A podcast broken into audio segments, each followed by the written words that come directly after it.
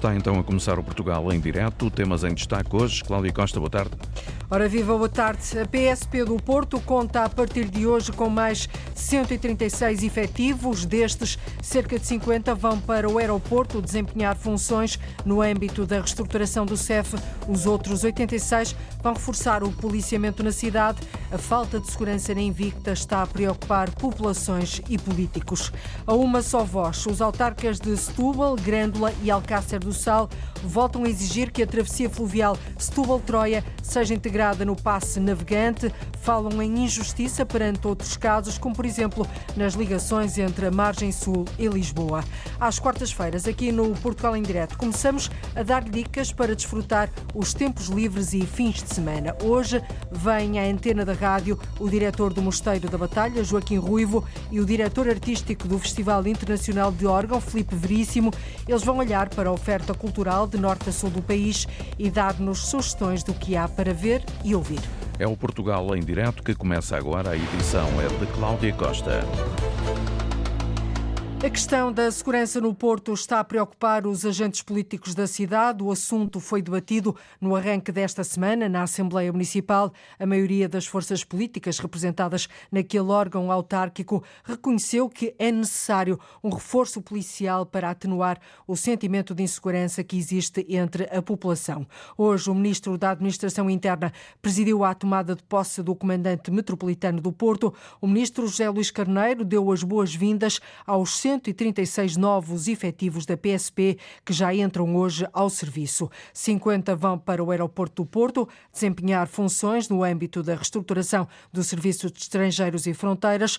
Os outros 86, Isabel Cunha, vão reforçar o policiamento na cidade um reforço de 136 novos agentes da PSP que se vão juntar aos 180 que há um ano reforçaram o Comando Distrital do Porto. Lá para dezembro chegam mais 20 que entram diretamente para a Polícia Municipal.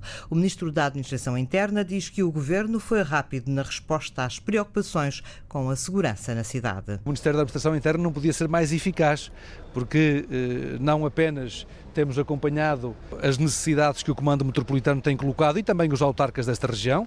Recordo que em outubro do ano que passou estiveram comigo quando aqui colocamos mais 180 polícias neste Comando Metropolitano na altura em que se criou mesmo uma primeira equipa no país de visibilidade e de proximidade. Hoje damos as boas-vindas a mais 136 polícias e também tomamos a decisão de colocar mais 20 polícias na Polícia Municipal. Uma cidade mais segura do que há uma década. José Luís Carneiro recorre às estatísticas. Nós temos hoje menos 11% de criminalidade geral participada comparativamente a 2013 no Distrito do Porto e temos menos mais de 20% na criminalidade grave participada, que que o Porto esteja entre as cidades mais pacíficas e seguras da Europa. E por isso é que, ainda agora há poucos dias, foi reconhecida com mais um prémio internacional como uma das melhores cidades para viver, para visitar. E pelo Porto, na última década, de acordo com o Ministro da Administração Interna, passaram mais de 6 milhões de turistas, o que não impediu que a cidade conseguisse melhorar os índices de criminalidade.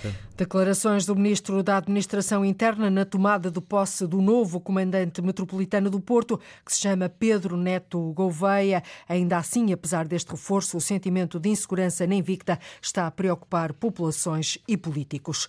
Lisboa vai ter mais mais 97 câmaras de videovigilância já no próximo ano. A autarquia vai espalhar as câmaras pelo Cais do Sodré, Restauradores, Ribeira das Naus e Campo das Cebolas. A Antena 1, a Câmara de Lisboa avança também que vai ser lançado o concurso para outras 112 câmaras distribuídas por 11 zonas da capital.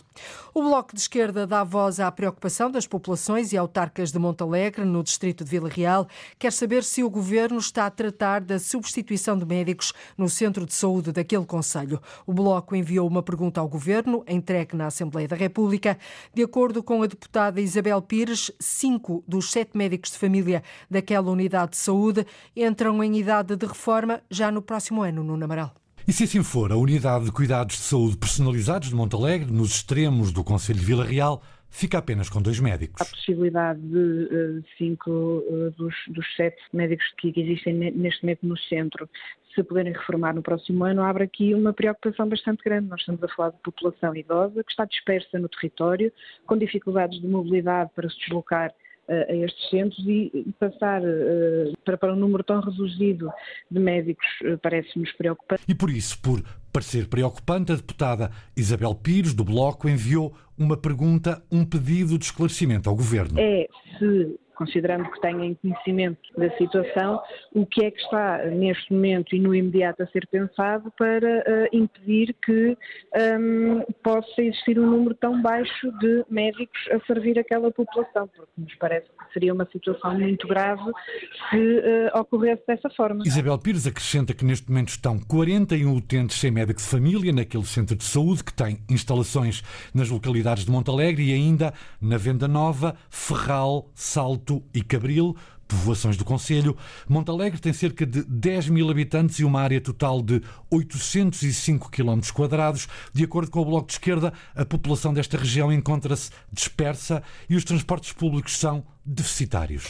O Bloco de Esquerda a dar voz à preocupação das populações quer saber se o governo está a tratar da substituição de médicos no Centro de Saúde de Montalegre. O novo governo regional da Madeira já está em funções, tomou ontem posse, hoje é o primeiro dia oficial de trabalho. A jornalista Cláudia Ornelas foi para a rua ouvir os cidadãos, quis perceber o que mais os incomoda: o aumento do custo de vida, o crescimento do número de sem-abrigo, mais soluções na área da habitação e melhor melhores empregos estão no topo da lista das preocupações. O jovem Rodrigo Nóbrega quer mais soluções para a área da habitação. As rendas estão, estão um bocado exageradas. Não há assim grande coisa que se possa fazer, eu entendo, mas dava para baixar um bocadinho, acredito eu. Maria Nóbrega pede, entre outras medidas, a redução do custo de vida. Talvez baixar as coisas, estão muito caras, é isso, as coisas estão no disparate e cuidei também de tomar mais um bocadinho de cuidado com os sem-abrigo que andam por aí. É isso que eu acho mais importante, porque está se tornando um bocadinho perigoso. Marcelo Martins apela a uma maior aposta nos jovens. Incentivar os jovens a trabalhar, é isso que falta. Incentivar a arranjar meios de, de, de jovens trabalharem e coisas assim género arranjar projetos, coisas novas que façam com que os jovens se sintam mais incentivados. Francisco Bernardino aponta dois aspectos que gostaria de ver reforçados. Bom, um, um dos aspectos é o emprego. Isso é. E olhar também para as pessoas que têm necessidade, porque há muita necessidade por aí. A gente vê, passa aqui na avenida, vê pessoas ali a dormir eh, nos bancos. Isto não é vida que medidas é que poderiam ser implementadas? Arranjar eh, casas ou edifícios que possam recolher essas pessoas e arranjar-lhe um emprego, mas seja na serra, limpar uh, os arbustos, coisas assim do género. Lúcia Silva quer medidas em diversas áreas. Baixar mais os preços das coisas e havendo casas para as pessoas e aumentar as, as pessoas mais baixas. O olhar dos madeirenses sobre aquelas que devem ser as prioridades do governo regional para este mandato. No dia em que o Governo Regional da Madeira entra oficialmente em funções, tomou ontem posse.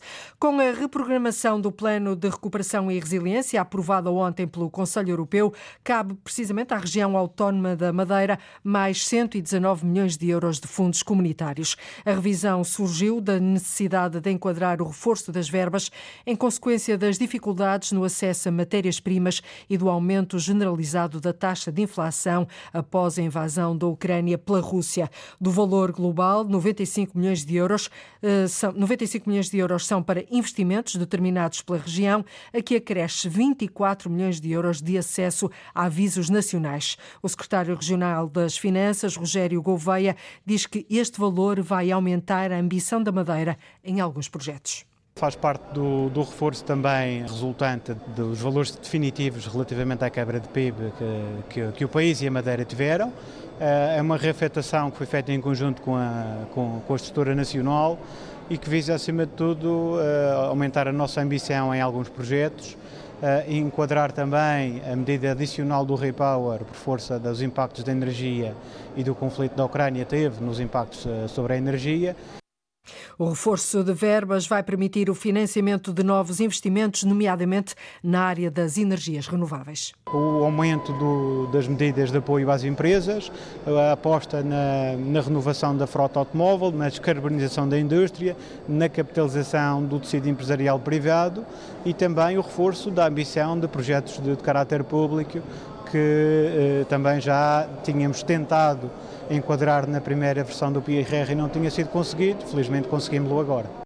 A Madeira propôs a aplicação de uma dotação de cerca de 22 milhões de euros para a eficiência energética dos edifícios e 9 milhões de euros para a descarbonização dos transportes. E da Madeira, damos agora um salto até aos Açores. Já arrancou em Ponta Delgada um projeto de intervenção comunitária de combate à solidão dos idosos. É coordenado pela Associação de Séniores da Ilha de São Miguel. O objetivo passa por trabalhar competências individuais e também pelo autocuidado físico e mental. Ana Leal Pereira. O projeto já está a ser posto em prática, tem dois eixos no âmbito do combate à solidão de idosos. O primeiro, perceber quem são as pessoas em situação de solidão e avaliar competências do ponto de vista físico e psicológico. O segundo eixo, diz o consultor do Movida e sociólogo Fernando Diogo, passa pela intervenção na comunidade. E a primeira parte do projeto é esta tarefa árdua de sedução dos idosos eh, para virem frequentar as atividades que lhes vão fazer bem. São, por um lado, atividades físicas, pelo bem-estar bem-estar que a própria atividade física gera nos indivíduos, por outro lado, pela melhoria no seu estado de saúde e ainda pelo facto de serem atividades coletivas que permitem às pessoas interagirem e, portanto, uh, superarem a situação de solidão. Há ainda uma outra parte do projeto que prevê a realização de um conjunto de atividades culturais direcionadas para diferentes perfis. E aqui o desafio que a própria equipa que está a conduzir esta parte do projeto tem é encontrar um conjunto de atividades que sejam apelativas para a diversidade de idosos que nós temos entre mãos, que têm temos idosos com perfis muito diversos e, portanto, atividades que sejam apelativas para todos e que não sejam uh, uh, coisas muito estereotipadas do tipo pintar livros de, de, desenhar e coisas no género, como com frequência se põe os idosos a fazer. Movida, projeto piloto que arrancou na freguesia de São Sebastião, em Ponta Delgada, num trabalho em rede coordenado pela Associação de Séniores São Miguel, com financiamento da Câmara de Ponta Delgada. Tem a duração de um ano e poderá ser replicado noutras freguesias. Um projeto de intervenção Ação Comunitária de Combate à Solidão dos Idosos. 15 anos. O Banco Municipal de Voluntariado de Famalicão cumpre mais um aniversário. Desenvolve ações no norte do país, mas não só, também na Guiné, por exemplo. Os 1.200 voluntários vão mostrar o trabalho que desenvolvem e, ao mesmo tempo, vão ser homenageados Ana Gonçalves, no centro da cidade. O Banco Municipal de Voluntariado de Famalicão está de parabéns, faz 15 anos e a data será festejada este fim de semana com as dezenas de associações de voluntários a mostrarem o trabalho que fazem no Conselho e não só. Como é o caso da Associação de Voluntariado do, Hospitalar de Vila Nova Malicão, Uh, e, a, e a também, que também é uma grande referência cá em Famalicão no âmbito do voluntariado, uh, mas não é só também a nível de, do Conselho, mas sim também até a nível internacional, porque a Humanitav esteve recentemente na Guiné, também que tem feito várias ações na Guiné para as crianças, essencialmente, uh, e por isso também é uma grande referência cá em Famalicão. Luís Azevedo, a responsável pelo Banco Municipal de Voluntariado de Famalicão, que conta com 1.200 voluntários voluntários,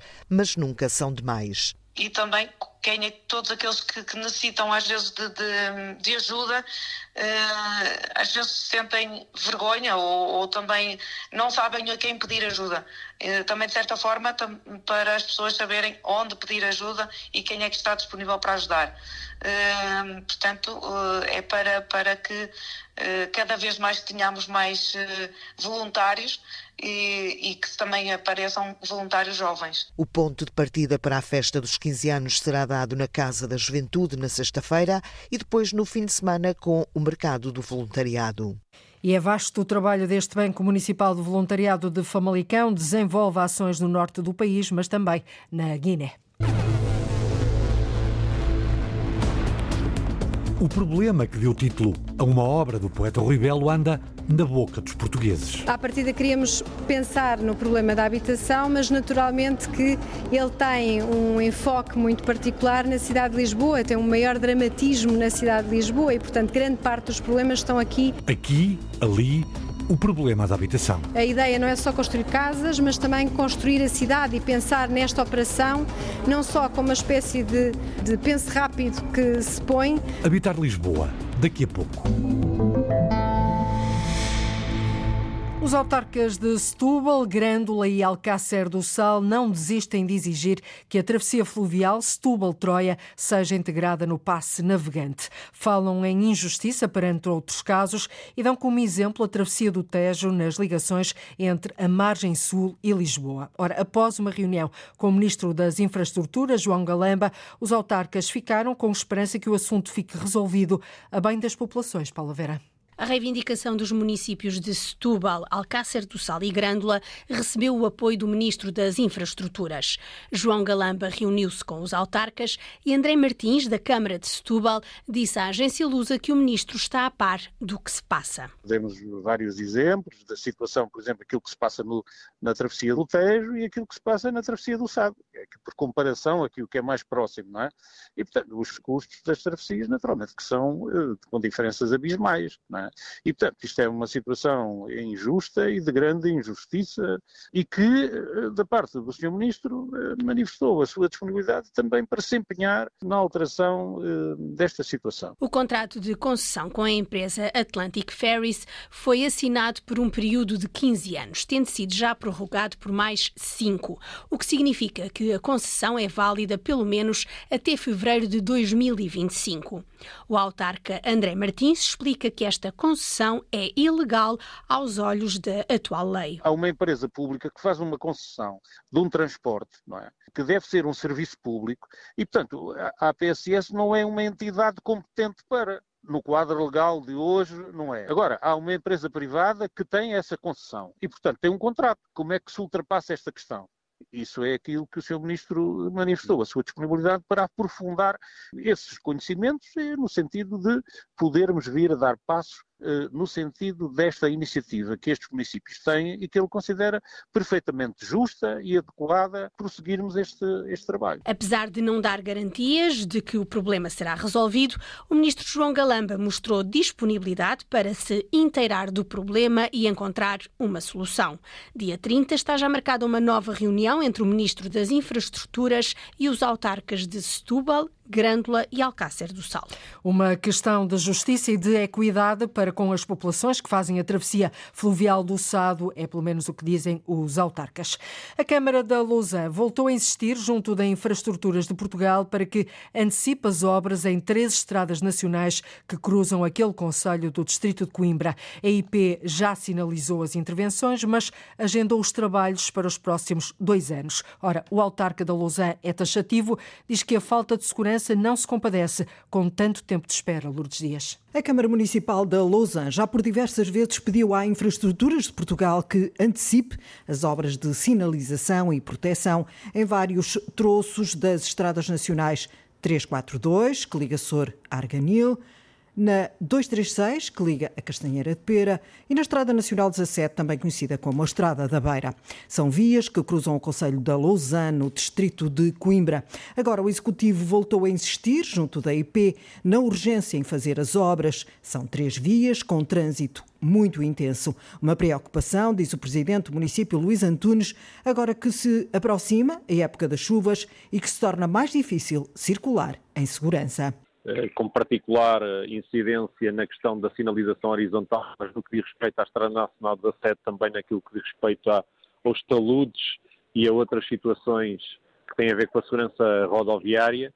Este tempo agora que de outono e inverno vem agravar eh, as condições de circulação e, portanto, vem tornar ainda mais pertinente esta intervenção, no sentido de serem melhoradas as condições de segurança de circulação naquelas, naquelas vias. A IP já sinalizou as intervenções nas três estradas nacionais, mas apontou obras para os próximos dois anos. Ora, o autarca da Lausanne diz que não pode ser e pede mais uma vez que as obras previstas possam ser feitas ainda este ano. Aquilo que nós entendemos é que a calendarização que nos foi apresentada é, em qualquer dos casos, uma calendarização que não é adequada nós entendemos que algumas até já deveriam ter sido feitas e, portanto, o que apelamos é que sejam antecipadas o mais possível no sentido de criar as melhores condições de circulação. A autarquia da Lousa reclama urgência na sinalização horizontal e outras medidas de proteção nas três estradas nacionais que atravessam o Conselho. No último documento enviado à Infraestruturas de Portugal, pede ainda uma obra mais profunda em alguns pontos críticos da Nacional 342. A Câmara da Lausanne não desiste insiste que a IP, para a IP antecipar as obras em três estradas nacionais que cruzam o Conselho, porque diz que a segurança não se compadece com tanto tempo de espera. Contra a remoção de uma ciclovia na Avenida de Berna, em Lisboa, dezenas de utentes protestaram ontem à tarde no Campo Pequeno. Herculano Rebordão, um dos promotores desta petição, que foi lançada em maio, contesta a decisão da Câmara de Lisboa de avançar com as obras que começaram agora. Defende melhorias nesta ciclovia, mas não o que está a ser feito. Nós o que pretendemos é que a ciclovia não seja removida e que seja melhorada, porque uma das razões que a Câmara aponta é que a ciclovia é perigosa para as pessoas que nela circulam e por isso vão removê-la. Eu acho que isto não faz sentido nenhum, porque quando um, um eixo rodoviário é perigoso, normalmente melhora-se e não se retira. O que nós pretendemos é que a ciclovia não seja retirada, porque tira no fundo, a possibilidade das pessoas deslocarem bicicleta naquele eixo. Esta ciclovia é uma ciclovia muito importante que eh, faz a ligação entre a Praça de Espanha e o eixo central. E, e além disso, tem uma universidade eh, sensivelmente a meio a ciclovia na Avenida de Berna. Antena 1 pediu esclarecimentos sobre este assunto à Câmara de Lisboa, mas até agora não obtivemos resposta. Abre hoje ao público a exposição Habitar Lisboa, que destaca o problema da habitação na capital, dando voz aos arquitetos. A mostra está patente no Centro de Arquitetura Garagem Sul, do CCB. É a primeira exposição que integra o Museu de Arte Contemporânea do Centro Cultural de Belém, que abre no final deste mês. A partir do caso concreto de Lisboa, a exposição pretende ser um espaço de reflexão, contribuindo com estratégias arquitetónicas de habitação pública, cooperativa ou associativa ao longo dos últimos 50 anos. Arlinda Brandão. Tinha isto alugado, deixou de, de vir para aqui, tinha a quinta arrendada por 500 escudos. No início da exposição surgem três ecrãs com pequenos certos de imagens da RTP. Há uma série de coisas que são retratadas, como as construções, a autoconstrução, a formação de cooperativas, etc., de um certo ativismo e de um certo sentido ativo, portanto, das pessoas na resolução deste problema. Marta Sequeira é a curadora da exposição Habitar Lisboa. À partida queríamos pensar no problema da habitação, mas naturalmente que ele tem um enfoque muito particular na cidade de Lisboa, tem um maior dramatismo na cidade de Lisboa e, portanto, grande parte dos problemas estão aqui realmente concentrados. Eu diria Lisboa é grande área a metropolitana, não é? Ou seja, portanto, uma, uma área que é mais extensa do que o próprio uh, município. A partir do caso concreto de Lisboa, pretende-se refletir. A ideia não é só construir casas, mas também construir a cidade e pensar nesta operação não só como uma espécie de pense rápido que se põe, mas também eh, numa oportunidade para transformar positivamente a cidade, dando-lhe um futuro e melhor. E de trás para a frente, esta exposição apresenta algumas estratégias arquitetónicas de habitação ao longo de 50 anos de democracia. Depois, a partir daqui, há uma série de salas em que cada sala deriva de uma política da habitação, mas mostra também um projeto que foi selecionado para como um dos projetos interessantes para mostrar esta política, digamos assim. Portanto, começa com o primeiro que é Pantera Cor-de-Rosa, de Gonçalo Birne e António Reis Cabrita, que faz a passagem do pré-25 de Abril para o pós-25 de Abril. No espaço podem também ser vistas maquetes que traduzem indicadores do Instituto Nacional de Estatística. Neste caso, aquilo que fizemos em relação a estas maquetes foi cruzar os dados com a morfologia da cidade. Para além destes dados uh, que são quantitativos, há a questão qualitativa e de como é que nos sentimos nestas zonas da cidade, sobretudo as zonas com valores extremos, ou seja, com o valor máximo e mínimo para cada indicador. E explica um pouco do contraste da própria cidade. Um contraste na cidade, com uma zona histórica onde a sobrelotação contrasta com as casas onde vive uma só pessoa. É bastante impressionante nesta zona central uh, da cidade, onde de facto chegamos a ter valores entre os 34,2% e 45%, uh, por cento, ou seja, chegam a haver aqui zonas com metade das, das, casas são ocupadas por uma só pessoa, o que é bastante incrível, não é? Habitar Lisboa. A parte final da exposição remete-nos, por sua vez, para o início. Nós começámos a exposição a ver uma série de vídeos é, de arquivo, umas televisões muito pequeninas, que era o que tínhamos na altura, não é? Uh, acabamos aqui com uma série de fotografias a cores de uma manifestação que aconteceu este ano. As palavras de ordem não são assim tão diferentes daquelas que as pessoas tinham no início. Por toda a exposição é visível a situação atual que se vive na cidade e no país. Podem-se ler mesmo palavras de ordem contra a crise habitacional. Com entrada livre, a exposição pode ser visitada no CCB até ao dia 28 de abril do próximo ano. E até domingo, a Casa da Música no Porto abre as portas ao Festival Outono em Jazz. Mais de uma dezena de artistas, nacionais e internacionais, trazem nesta décima edição formas Diogo Pereira e visões distintas do jazz.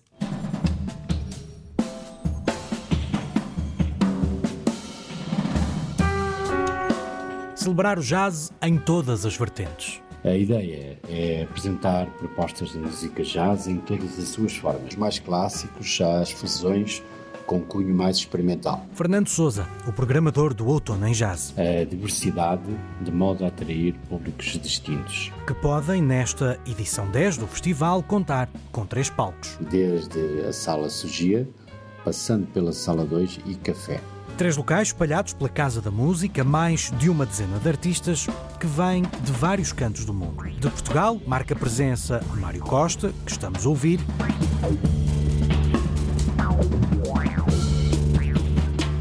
Mas há também o trio da cantora Susana Travassos ou o showcase nova editora portuense Jazil. Já na partitura internacional, estamos a falar dos históricos MPB4. Que Deus, que Deus dará não vou duvidar ou negar.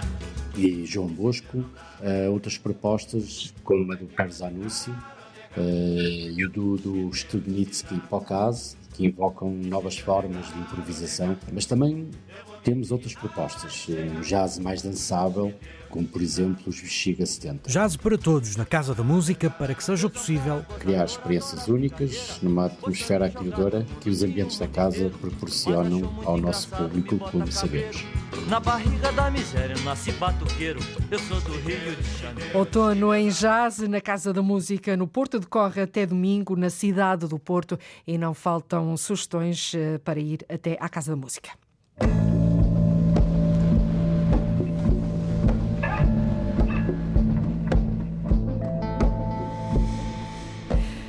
Uma da tarde, 43 minutos, neste preciso minuto, em Portugal continental e na Madeira, menos uma hora. Nos Açores está na altura, e a trilha assim o indica, de ligarmos o GPS da cultura. Uma vez por semana, é sempre assim, dois agentes da cultura, duas vozes, olham para aquilo que há nas agendas e programações culturais de norte a sul do país e ajudam-nos a tomar nota daquilo que vale a pena ver e ouvir. E hoje, os nossos convidados são Joaquim Ruivo, diretor do Mosteiro da Batalha, e Felipe Veríssimo, diretor artístico do Festival Internacional de Órgão. Muito boa tarde aos dois, bem-vindos à Antena 1. Joaquim Ruivo, começava por si. A sua primeira sugestão é uma visita ao Museu Arte Sacra uh, da Covilhã, uh, que amanhã, dia 20, comemora 12 anos. O que é que tem de especial este Museu de Arte Sacra?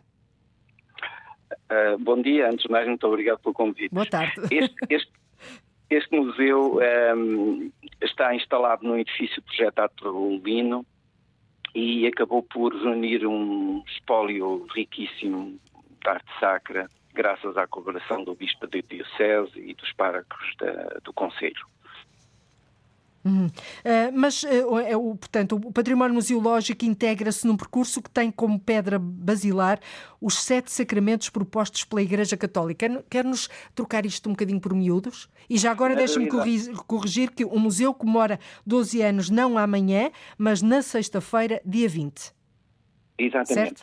Vivi. Fica aqui a correção. Uh, Muito bem. É interessante o percurso, porque não é um percurso cronológico, porque no fundo o acervo vai desde o século XII até o século XX, mas um, o percurso estabelece de uma forma eh, motivadora, independentemente, obviamente, do visitante e das suas crenças, um, na perspectiva de, do conhecimento dos, sete, dos sete sacramentos. E, portanto, as salas Uh, e o percurso vai, vai sendo, as peças vão estando enquadradas uhum. nesse, nesse contexto sacro, não é? De, tão importante para a Igreja dos sacramentos. E, portanto, de algum modo também é, ao mesmo tempo percorremos e vemos as peças, eh, também acabamos por interiorizar um pouco essas, essa ideia dos sacramentos que estão sempre presentes na, na crença católica. E todos os meses parece que é exposta uma peça de arte sacra feita por um artista covilhanense. Também é curioso isto é muito curioso porque no fundo é aquilo que nós chamamos o museu vivo, uh, não, não está paralisado na, na, exposição dos objetos. Não é uma peça de museu quando se diz em termos pejorativos, não é? E, exatamente, e além disso, para além dessa dessa exposição de uma peça de arte sacra de um artista covilhanense, uh, também está sempre também é sempre exposta uma nova peça que ainda está em uso litúrgico e que é cedida temporariamente eh, por algum dos, eh, por alguma das igrejas ou capelas da Covilhã. Isso é realmente muito interessante muito bem. relação com a comunidade. Resta dizer aos nossos ouvintes que este museu está aberto de terça a domingo, das 10 da manhã às 6 da tarde. A entrada é livre, mas também pode ser visitado virtualmente. Exatamente, eu ia salientar isso a visita virtual eh, é importante, obviamente não, não se sobrepõe à necessidade de visitar eh, eh, presencialmente. Mas, de qualquer modo, é uma forma de, de quem quiser ver o museu fazer essa visita virtual. Muito bem, fica então aqui esta sugestão. Filipe Veríssimo está comigo aqui em estúdio. Boa tarde, bem-vindo. O Filipe sugere aos nossos ouvintes que hoje são os 44 concertos do Festival Internacional de Órgão, que, segundo diz, traz o melhor da música sacra, estamos aqui muito na onda sacra, às igrejas da Diocese e da área metropolitana do Porto, a partir de amanhã e até ao dia uh, 19 de novembro. De novembro, ou seja, tem aqui um mês. Uh, Segundo o Filipe, isto celebra um impressionante património organístico da região, alvo de um amplo reconhecimento internacional. Uh, que património tão grande é este?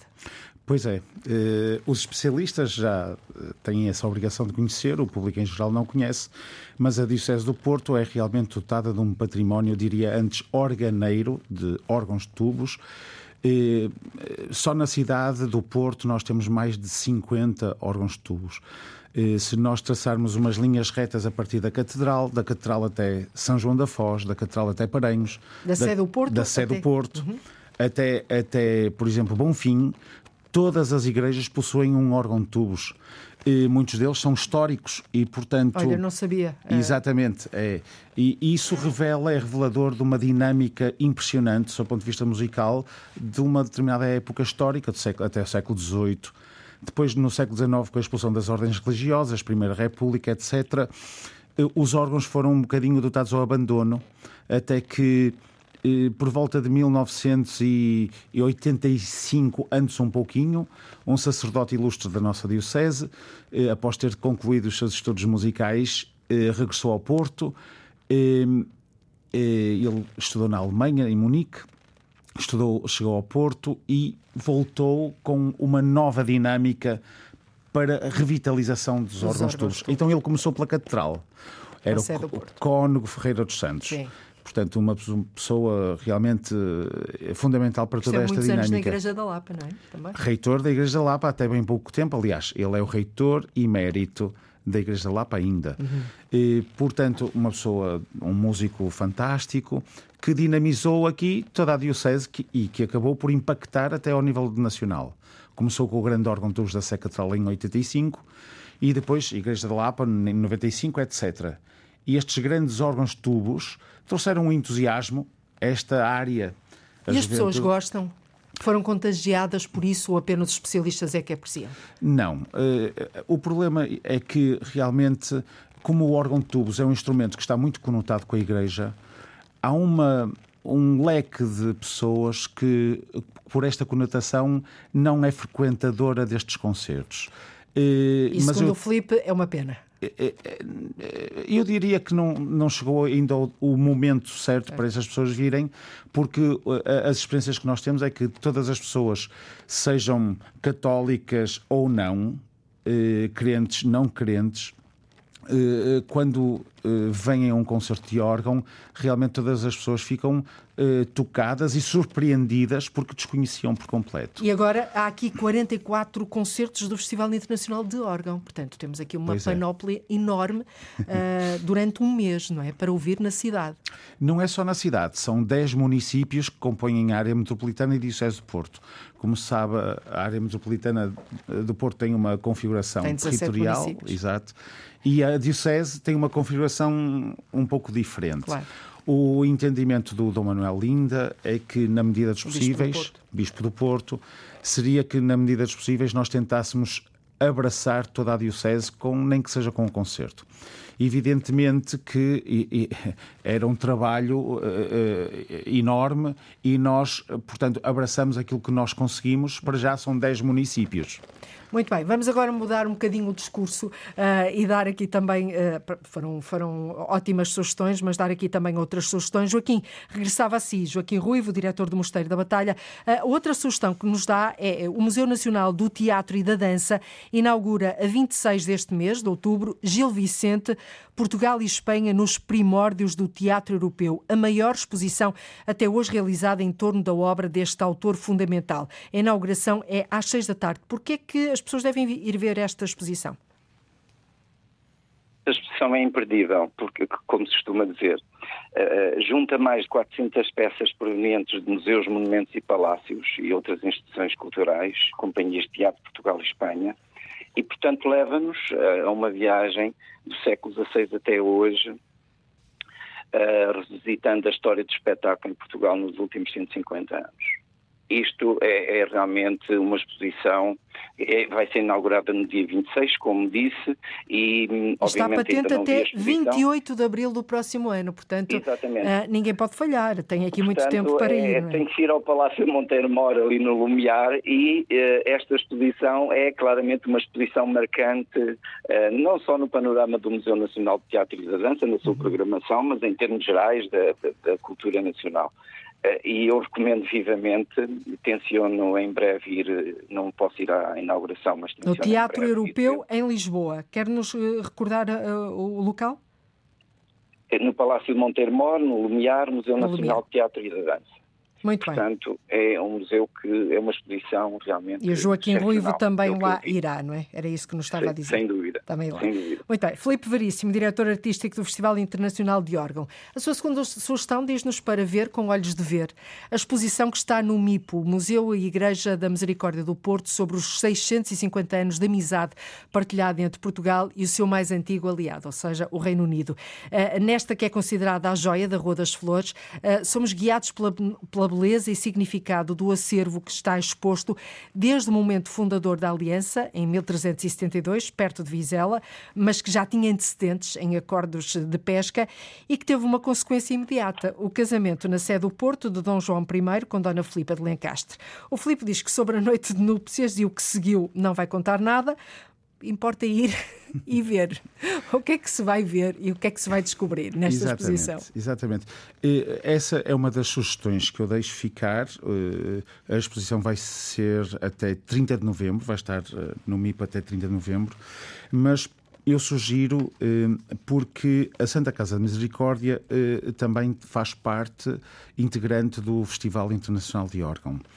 E e um dos instrumentos nos quais uh, nós vamos ter um concerto é precisamente um instrumento uh, inglês, de construção inglesa. E, portanto, está aí essa. e faz parte da exposição também. Portanto, no dia 30 de no dia 30 nós vamos realizar lá um concerto e esse instrumento de Peter Conacher eh, é realmente um dos exemplos da relação que existia entre eh, a nossa cidade e a Inglaterra. Uhum. Por outro lado, por outro lado, eh, também é um dos objetos do, do museu é um eh, relógio mecânico, um chamado ou relógio musical. Ali na rua de Santa Catarina, em, na esquina com Passos Manuel, tem lá um edifício que tem um desses relógios. Portanto, e muita música foi escrita para esses relógios. Mozart tem música escrita para. O relógio que sai, aquelas eh, Exatamente. figuras que saem. Exatamente. Por acaso não sei a que horas. Eh, acho que às seis da tarde sai. Eu, eu penso que sim, há uma hora. Sim. Exatamente. Então, esses... Na esquina com, com Santa Catarina. Exato. Sim. Esses relógios são altamente sofisticados e os grandes compositores da história da música ocidental escreveram música para esses relógios. Haydn, Beethoven, Handel, Mozart e é música muito interessante. Que toca quando, e, quando o relógio, e, quando os bonecos ou as, as esculturas vêm cá para fora? E toca, exatamente. É e então na Santa Casa da Misericórdia, nesta exposição, também tem esse instrumento musical e, e, portanto faz, tem esta ligação também com a música e por isso aconselho a visita. É, o curador também é uma pessoa muito competente e por isso aconselho vivamente. Fica esta sugestão. Vamos para as últimas, até porque o tempo avança. Joaquim Ruivo, a sua última sugestão é imperdível, digo eu. A apresentação e o lançamento das, das, das crónicas de Fernão Lopes, amanhã, quinta-feira, às sete da tarde, no Mosteiro da Batalha. O Joaquim é diretor do Mosteiro da Batalha. Trata-se da primeira tradução integral das crónicas de Fernão Lopes para inglês, acompanhada por introduções e estudos originais da autoria de especialistas nacionais e estrangeiros. Este vai ser um momento marcante para, para a cultura e para a literatura portuguesa? Sim, eu considero que esta obra é um marco na nossa historiografia e na nossa cultura. E é a primeira vez eh, que é traduzida para inglês, a tradução integral, não é? Integral e com comentários e por uma equipa de especialistas coordenado pelo professor Amélio Chinson. Uhum. E, e porquê é que é uma obra fundamental? Porque a obra de um dos mais notáveis cronistas medievais, o Fernão Lopes, a par do Pedro Lopes da Ayala e de Jean Froissart, sofria desse grande constrangimento só poder ser lida em português. Ora, a partir deste momento, aliás, a obra foi lançada em, nos Estados Unidos, na Embaixada uhum. Portuguesa, em Washington, em setembro, mas em Portugal é lançada amanhã. Esta obra está, está agora ao dispor da comunidade académica internacional para os estudos Europa Ocidental dos séculos XIV e XV. Ainda por cima é um passo É um passo gigante, sem dúvida. Gigante, é? No mundo globalizado é, é, um passo gigante. Sem dúvida. E a professora Amélia Chinson, uh, devemos realmente a ela e à sua equipa, ao seu interesse, esta obra, este, esta obra fundamental para a nossa e esta apresentação a divulgação da nossa história. Exatamente. E, e lança... o conhecimento da história europeia. Claro. Porque só, só dizer-vos que os acontecimentos, a crise de 1383-85, no fundo, um, está ali bem patente nas crónicas do Fernão Lopes, é uma crise que se integra na chamada Guerra dos 100 Anos. E, portanto, a partir deste momento, com estas obras eh, em inglês, eh, os, os, os académicos e investigadores necessariamente vão ter que referir o Fernão Lopes, até porque é um cronista maior. Uh, Sem dúvida. Portanto, é um momento marcante amanhã, às sete da tarde, no Mosteiro da Batalha. Uh, Filipe, temos menos de um minuto e meio para a sua última sugestão. Depois da exposição sobre nós e o Reino Unido, isto parece que foi tudo combinado, estamos aqui a falar de ingleses. O Filipe dá como sugestão de leitura sobre nós e o Brasil. O livro Dom Pedro, o Rei Libertador, foi escrito em forma de romance, mas respeitando a história de Dom Dom Pedro I do Brasil e IV de Portugal, são os próprios personagens que contam, através dos seus pontos de vista, a história de ambos os lados do Atlântico. Isto é importante, não é? Muito, muito importante. Eu devo dizer, no âmbito do Bicentenário do Brasil, que comemoramos recentemente, eh, eh, este ano foi apresentado eh, na Irmandade da Lapa, no. Salão Nobre, este livro pela maravilhosa. O livro que o Filipe tem aí nas mãos. Que tenho aqui nas mãos. Uh, maravilhosa Manuela Bernardo é uma autora brasileira radicada em Itália. Fez a apresentação do livro, ela estudou muito as fontes, ela é uma verdadeira apaixonada, diria que seria uma das amantes de Dom Pedro, talvez, se ele estivesse cá entre nós. E ela, ele era mulherengo, não é? Mulherengo, mas ela coloca aqui a história de um outro prisma em que ela se coloca nas personagens. Então eu gostava de dizer, primeiro capítulo, Dom Pedro no seu leite de morte sei que já não tenho muito tempo de vida, minha saúde piora cada vez mais.